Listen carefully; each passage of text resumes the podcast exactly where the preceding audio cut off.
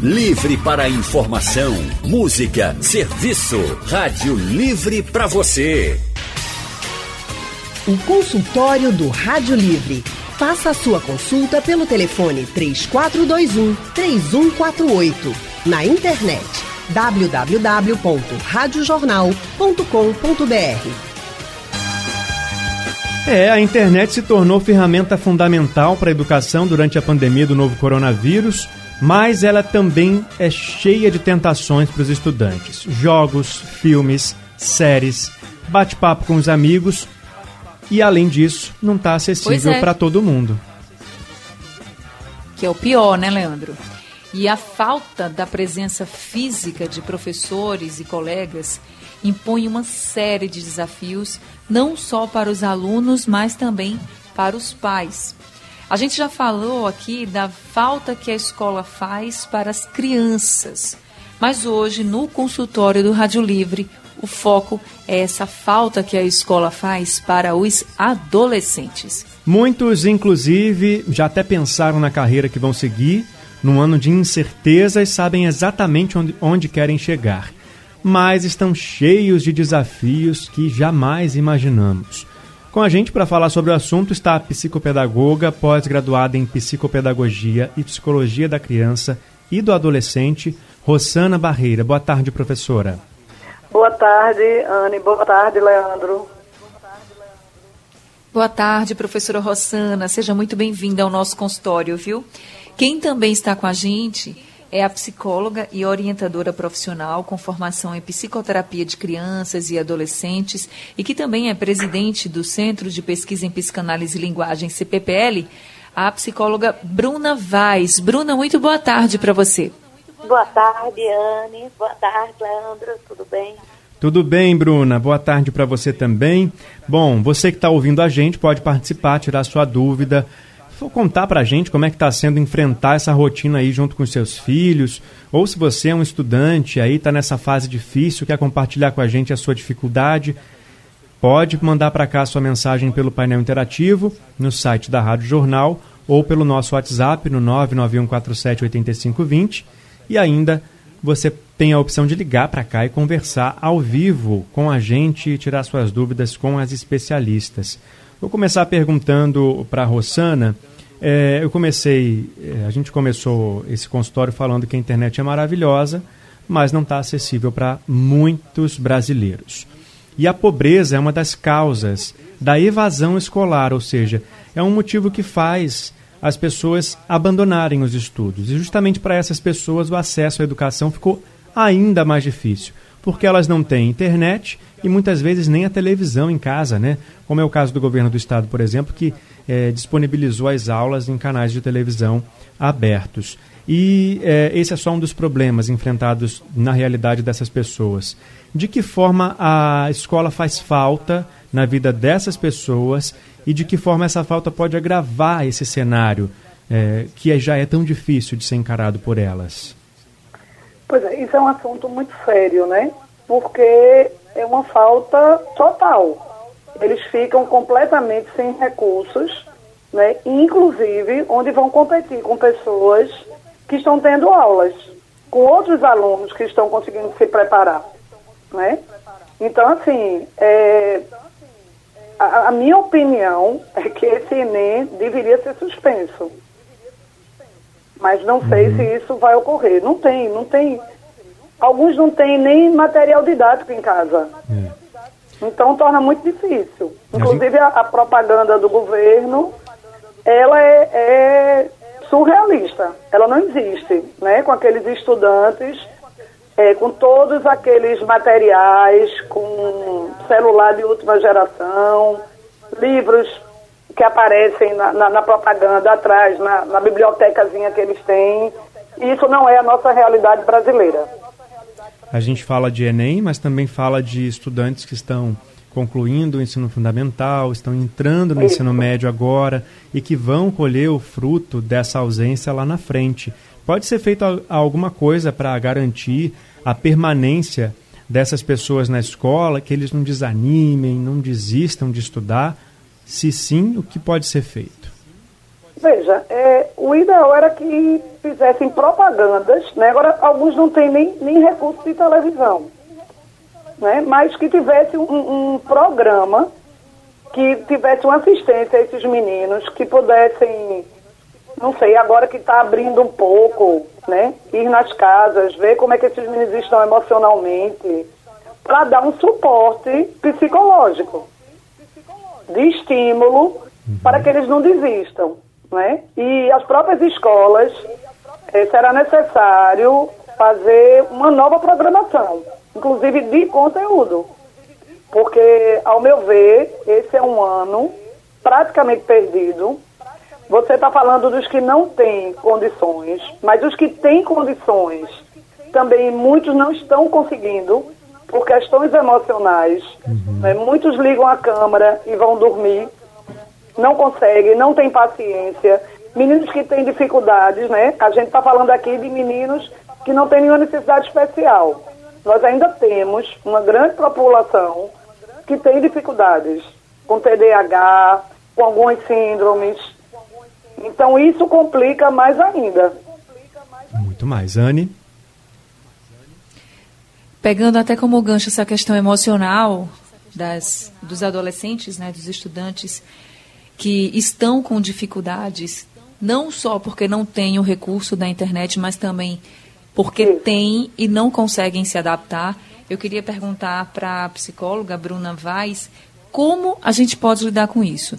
Como pais, como as pessoas da família mesmo que estão convivendo com esse estudante podem lidar e ajudar, tentar ajudar. Porque, como o Leandro falou, a gente tem aí adolescentes que estão no ensino fundamental. Mas, de toda forma, quando você entra no ensino fundamental, nessa reta final, para chegar no ensino médio, já se fala muito em Enem.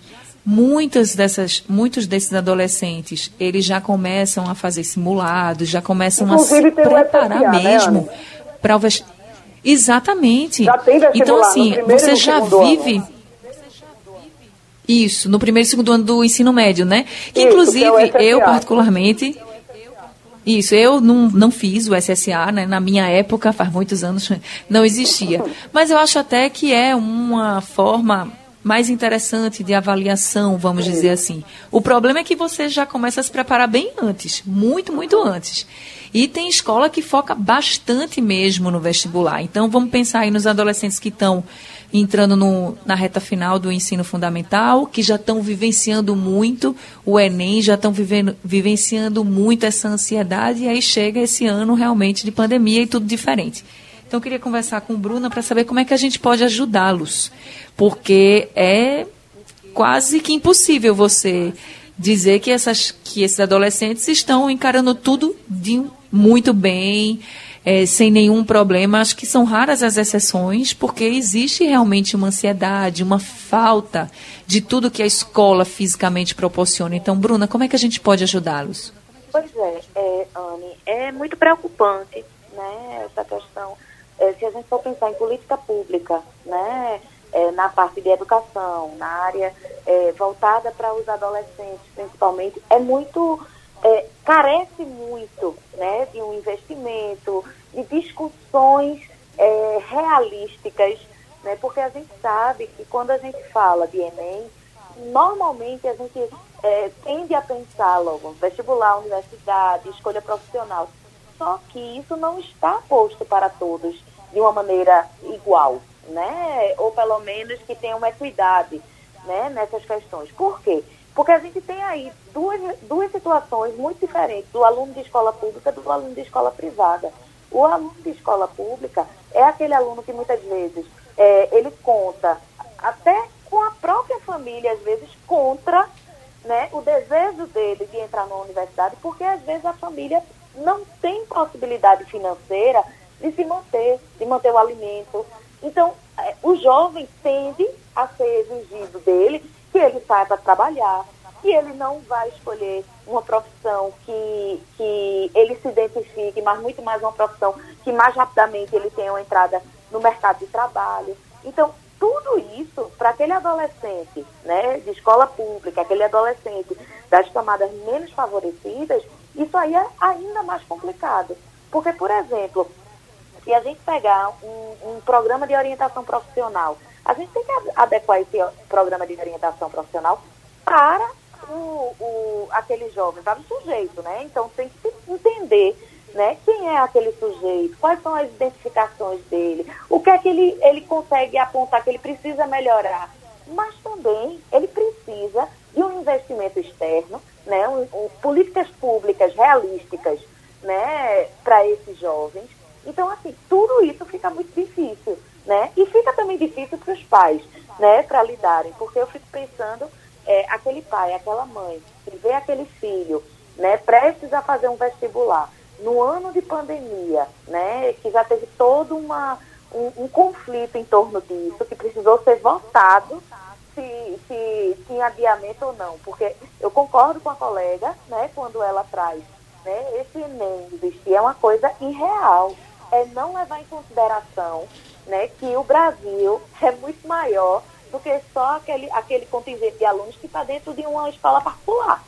Sabe? Inclusive jogaram até para os estudantes a responsabilidade de decidir isso. a data do exame, né? Exatamente. É, não só isso, e a gente, assim, a gente já vinha, se a gente pensar em Pernambuco, né, a gente já vinha de uma, uma realidade muito difícil, seja na escola pública, seja na escola particular. É, é, de conhecimento de todos que alguns alunos no ano passado, né, a gente, a gente presenciou alguns suicídios né, de alunos de segundo e terceiro ano na nossa cidade, na cidade de Recife. Então, assim, e isso não é uma coisa só da realidade de Recife. Né? Os dados da OMS estão aí a ponto que de 10 a 20% dos adolescentes no mundo né, estão apresentando problemas de saúde mental. Isso já vinha acontecendo. Né? Então, assim, é, se, é, quando a gente observa né, como, como vem o, o como o, o adolescente tem se mostrado nesses últimos tempos em relação a esse modo de avaliação, que, que são os vestibulares, SFAs, é, Enem, né? isso aí tem tido um impacto muito grande nessa, nessa população adolescente. Então, é muito, é muito, é, eu fico pensando assim, é uma forma de puxar até os governantes a repensarem o modelo de ensino-aprendizagem no Brasil. Eu acho que é uma ótima oportunidade essa da pandemia de fazerem isso, porque uma, uma é, é, um modelo de ensino-aprendizagem que não leva em consideração o todo, e sim apenas uma parte, isso aí é uma coisa irreal, né? É uma coisa que é, é, diz aí de, um, de uma irresponsabilidade fazer isso com os adolescentes. É muita pressão, né, em cima deles, assim, são muito jovens. Agora, Bruna, para quem está passando por isso em casa, com o filho, vendo o filho bastante estressado, vendo o filho desestimulado, vendo todas as dificuldades que são enfrentadas. Como ajudar? Primeiro ponto, eu acho que seria interessante, assim, os pais precisam se aproximarem e buscar conversar com o filho, entrando no mundo do filho, sabe? Não apenas, a gente costuma fazer isso, nós adultos somos expertos em chegar junto dos, das crianças e dos adolescentes e dizer como é que era na nossa época, que era assim, que era assado, que hoje a juventude está assim, está diferente, está perdida, enfim. Eu acho que tirar um pouco esse discurso repetitivo, né, que todos nós fazemos, e começar a tentar entrar no mundo adolescente. E aí, filho, esse ano, com essa história da, da pandemia, como é que você está vendo né, essa situação, esse, esse quadro da educação no Brasil hoje? Vai, vai discutir, procure informações no Google, sabe? Quem não tem o Google, lê um, pega um jornal, vê o que é que tem. Pergunta aos filhos como é que eles se sentem, se está preparado, se não está, se estão pensando em profissão ou não. Porque a gente tem que lembrar também que não só nesse momento agora esses jovens vai precisar de ajuda, mas também lá na frente. O mercado de trabalho, a universidade que vai receber esse, esses alunos, esses adolescentes, é completamente diferente. E nenhum de nós sabemos como é que vai ser Exatamente porque é uma pandemia como essa, né, a nossa geração, se a gente pensar assim, nossa geração de adultos, não, não lidou, né? Então eu fico pensando que precisa conversar com esse jovem para ele trazer quais são as angústias, sabe? As angústias reais. Não é só aquele, ah, mãe, não, tá tudo bem, tá tudo ótimo, porque adolescente adora se posicionar dessa maneira E a gente entende por quê, porque muitas vezes eles estão ali naquele mundinho, né? É, e que a fantasia e às vezes a realidade é que ninguém entende eles. Né? Então tem que colocar esse adolescente para falar dessas angústias, falar o que é que está pensando. Tá certo, Leandro. Consultório do Rádio Livre hoje falando sobre a falta que a escola faz para os adolescentes. E por isso estamos recebendo aqui no consultório a psicóloga e orientadora profissional Bruna Vaz e também estamos conversando com a psicopedagoga pós-graduada em psicopedagogia e psicologia da criança e do adolescente, a professora Rossana Barreira. E quem também já está com a gente para participar do nosso consultório é o Andrade de Rio Doce. Andrade, muito boa tarde para você. Boa tarde, querida Anne Barreto. Boa tarde, querido Leandro. Boa tarde, Doutora Andrade. Bruna Vaz, doutora Rossana Barreira. Boa tarde, Boa tarde, boa tarde. Que tema maravilhoso. Esse tema já deveria ter sido trazido já há algum tempo, creio eu. Numa oportunidade anterior, eu comentei que estava com muito receio do retorno das aulas dos adolescentes, pré-adolescentes, por conta de achar, pensar que as escolas não estão preparadas para receberem nossos netos, nossos filhos. Tá? É, nós sabemos a, a, realidade que nós temos nas escolas é, particulares e a realidade das escolas estaduais. São realidades que se confundem. Tá? De um lado, escolas que vão com certeza ter os insumos necessários para receber seus alunos de forma organizada, de forma terapêutica. E, por outro lado, o colégio estadual, bancado por verbas, bancado por vontades políticas e, às vezes, por uma incompetência infinita. E quando eu digo incompetência, gente, não é só da capacidade de receber, não, é capacidade de tratar, de transmitir conhecimentos, entendeu? E receber os estudantes de uma forma mínima, mínima, mínima, que possa realmente facilitar o aprendizado deles. Tenho muito receio do retorno dos estudantes. Como eu disse, as realidades vão se confundir muito. Do lado de escolas que vão receber de forma adequada e, por outro lado, bom, é, não vamos tecer comentários.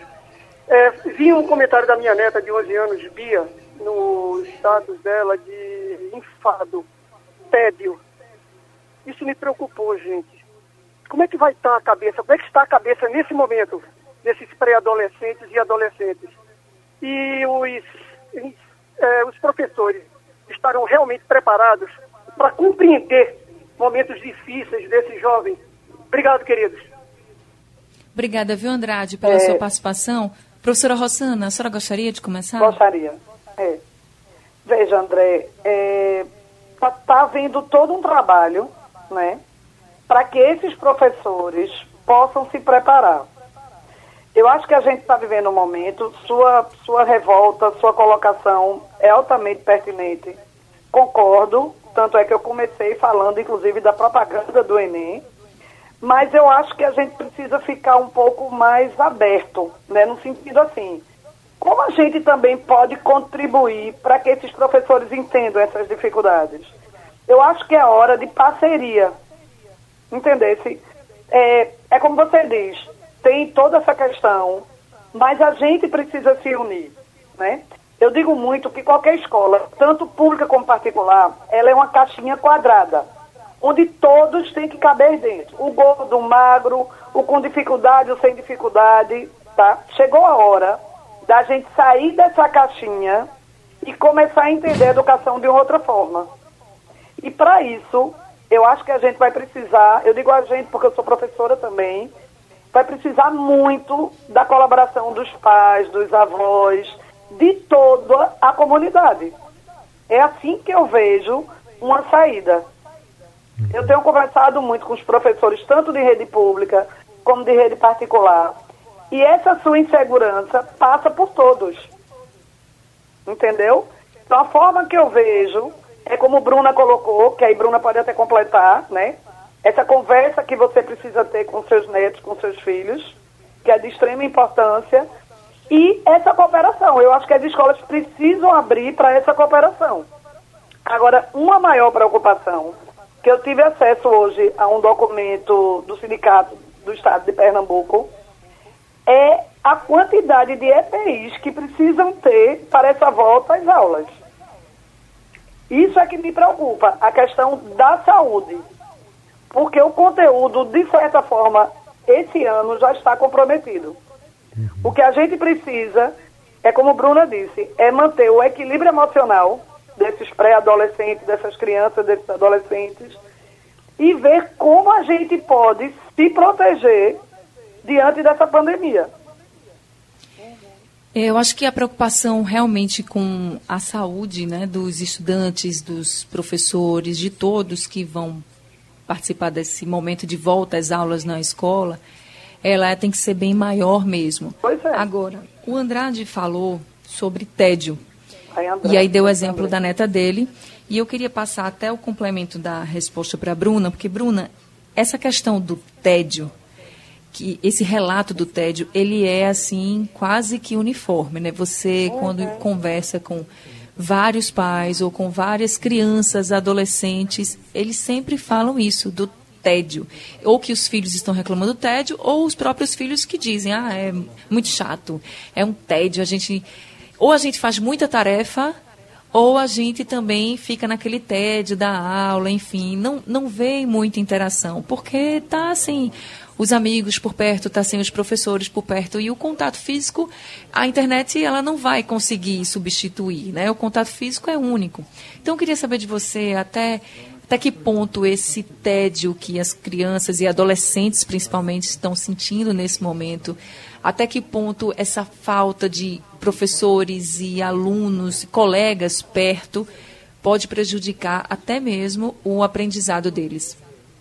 Isso. É, essa questão do tédio, né, todos nós estamos vivendo, né, cada um, de certa forma, né, muito forte. Mas entre os adolescentes, né, é, a gente tem que lembrar que a adolescência ela vai expor né, as fragilidades desse adolescente né, diante de, uma, de um impacto, né, as mudanças é, físicas, hormonais, sociais, culturais, né, ela sempre vai estar ali sendo exposta de alguma maneira. E aí eu, eu fico pensando que esse tédio muitas vezes também vem porque eles, esses adolescentes eles estão sem ter esse contato físico e social com os amigos, que por mais eles sempre estiveram tão conectados e agora que eles podem estar bastante conectados, é, não é suficiente, né? Porque é como se não, eles não tivessem para onde escoar, né? Porque a gente sabe que os adolescentes eles, eles têm nos grupos, né? Esse esse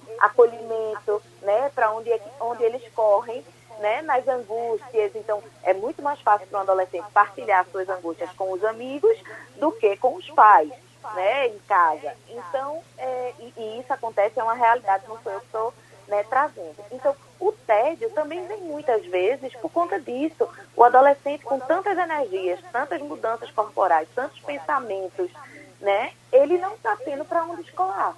Porque agora estão percebendo que a internet, né, está ali conectado no celular, não é suficiente. Então, fica muito difícil também para esses adolescentes, porque é, um, uma grande parte, né, a maior parte do dia, da semana, está sendo em casa, né, com seus familiares.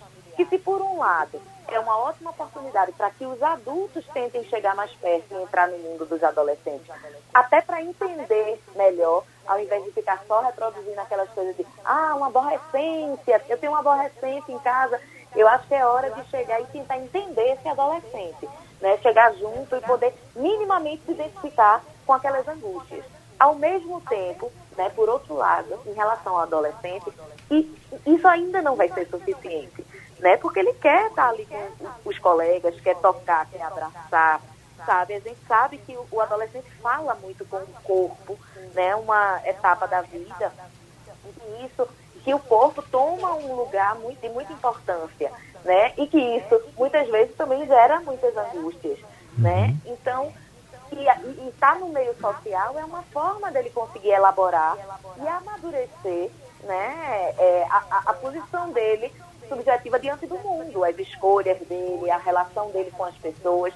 Então, por isso que o tédio, né, para o adolescente, vem, de um, vem numa intensidade, às vezes, até maior.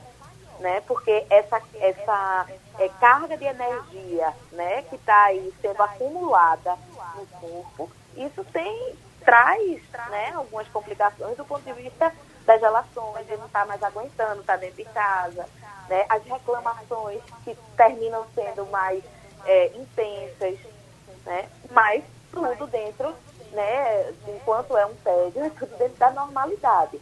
Né? Agora, uma coisa que os pais né, podem, assim, né, como uma certa, uma certa sugestão, é tentar ver se consegue com os filhos é, empreender algumas é, atividades físicas diárias em casa.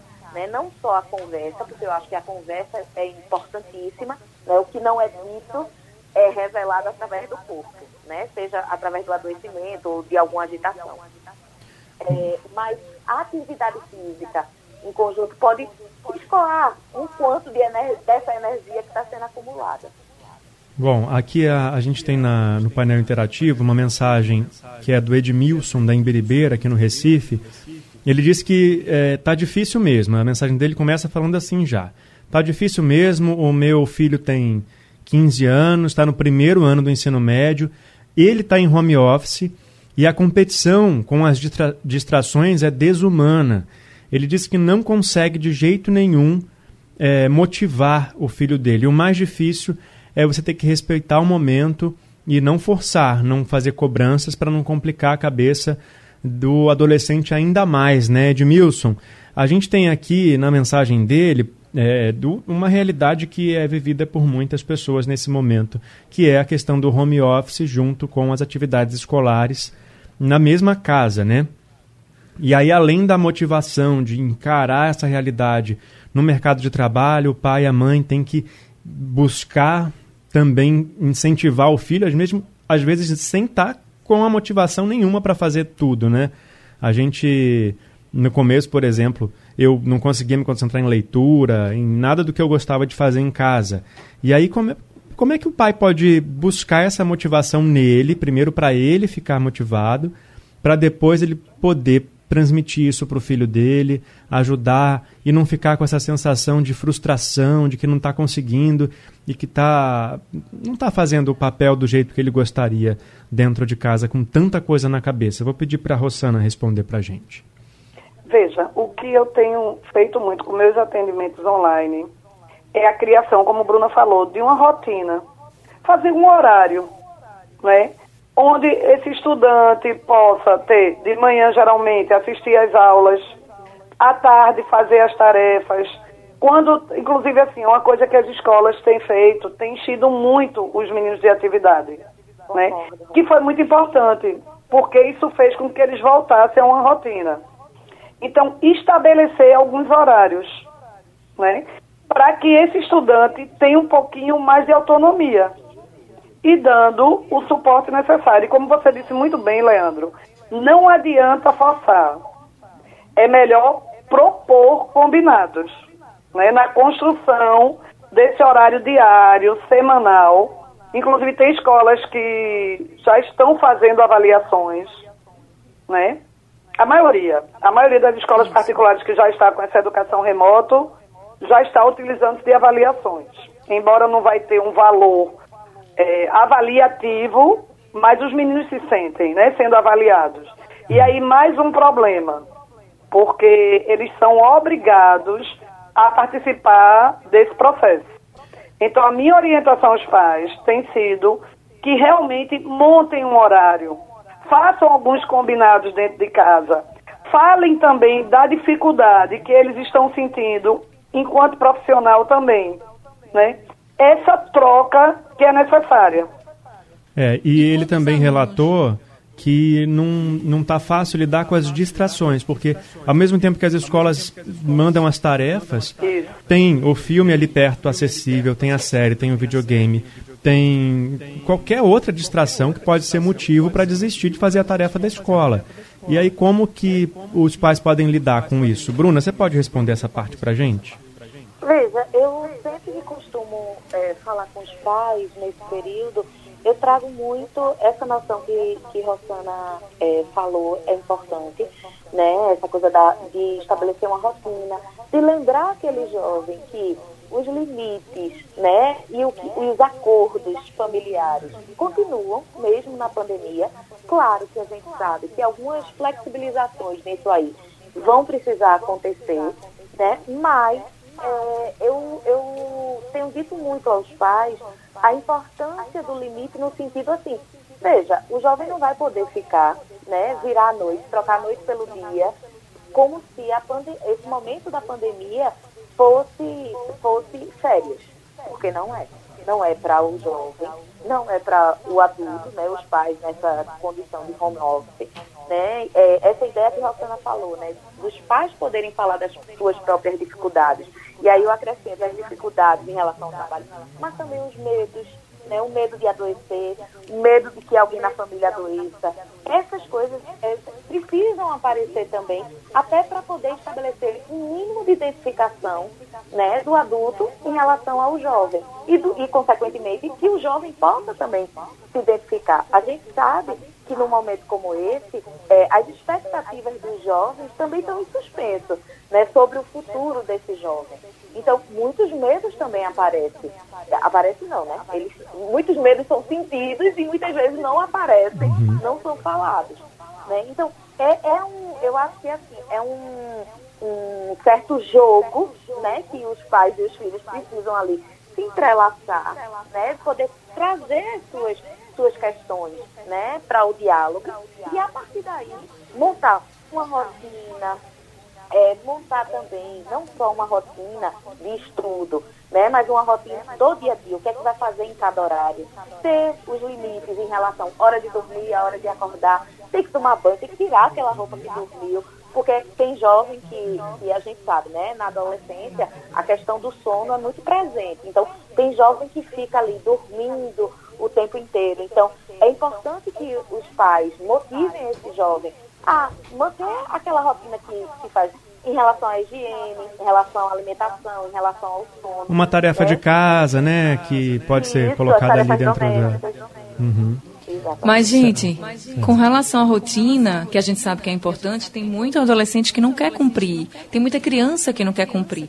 Aí a professora Rossana até falou que a gente tem que estar tá fazendo combinado. E quando o adolescente também não cumpre o combinado, é melhor que a gente deixe ele sem fazer a tarefa para que no outro dia ele sinta o peso da responsabilidade ou é melhor a gente ficar tentando? Veja, a gente tenta até um certo ponto, né? Isso. A partir do momento que a gente não está conseguindo, deixa ele assumir a responsabilidade, como você colocou muito bem, Anne. Certo. Agora sim, geralmente esses meninos que a gente não está conseguindo, que os pais não estão conseguindo, essa dificuldade já vem antes da educação remota. A educação remota apenas dificultou um pouco mais, como o Leandro colocou, por conta das distrações que a gente tem em casa. E aí é como o então Bruno é diz, esse limite precisa ser trabalhado.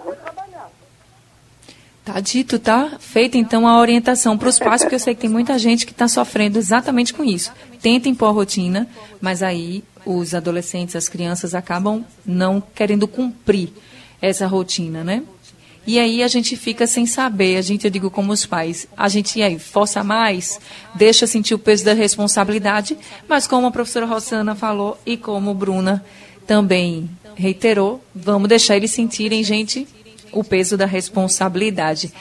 Bem, o nosso tempo está acabando, né, Léo? Infelizmente. Exatamente, infelizmente. Obrigado, viu, Mas a gente agradece muito. Rossana. Obrigada a vocês. Obrigado também, Bruna, Foi psicóloga ótimo. que está sempre Obrigada aqui com a, a gente. Hoje teve mais tempo. Foi muito boa a nossa Verdade. conversa. Foi ótimo. Bruna, Foi muito boa e deu um gostinho de quero mais. Prazer, Rosana. Foi ótimo. E muito obrigada, Alejandra e Anne, por essa oportunidade. Obrigada, professora Rosana, a senhora, a Bruna também. Foi muito boa a nossa conversa, muito bom o nosso consultório. Sempre estamos com as portas abertas para vocês, viu? E para quem perdeu o consultório, ele vai estar disponível daqui a pouquinho no site da Rádio Jornal e também nos principais distribuidores de podcast e também será reprisado durante a madrugada. Rádio Livre está ficando por aqui, mas a gente quer dar um recado. A gente hoje não conseguiu falar sobre é, o número de casos da Covid-19 aumentando no interior do estado, né, e fazendo o caminho contrário em relação à região metropolitana. Mas a gente vai preparar uma reportagem sobre o assunto amanhã e você vai ficar por dentro desses detalhes aqui junto com a gente, né, Anne Barreto? Exatamente. Então amanhã já temos um encontro marcado às duas horas da tarde aqui na Rádio Jornal, né, Leandro? Obrigada a todo mundo que estava com a gente e até amanhã. Valeu, Anne. Bom descanso para você. A produção do Rádio Livre é de Gabriela Bento e Urineri. Trabalhos técnicos de Edilson Lima e Big Alves. Diana Moura é editora executiva e a direção de jornalismo é de Mônica Carvalho. Sugestão ou comentário sobre o programa que você acaba de ouvir, envie para o e-mail ouvinte@radiojornal.com.br ou para o endereço Rua do Lima 250, Santo Amaro, Recife, Pernambuco.